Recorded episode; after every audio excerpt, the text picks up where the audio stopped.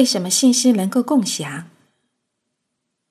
当信息作为一种资源服务于大众，在公共场所展示时，就成为共享资源，为大家分享。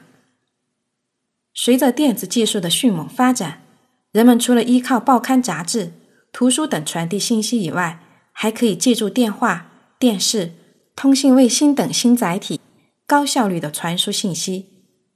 自二十世纪九十年代开始，人类逐步进入了一个以互联网为代表的崭新世界。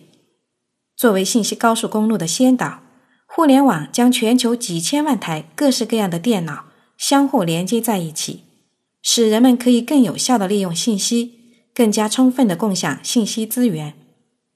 每个用户既是信息的提供者，又是信息的消费者，他们可以迅速处理、传递信息。又能最大限度的共享信息。安利便携式电脑。一九八七年，英国人克里夫·辛克莱尔发明了一种手提式或称便携式电脑，它的重量仅不到一千克，为电脑的轻便开了先河。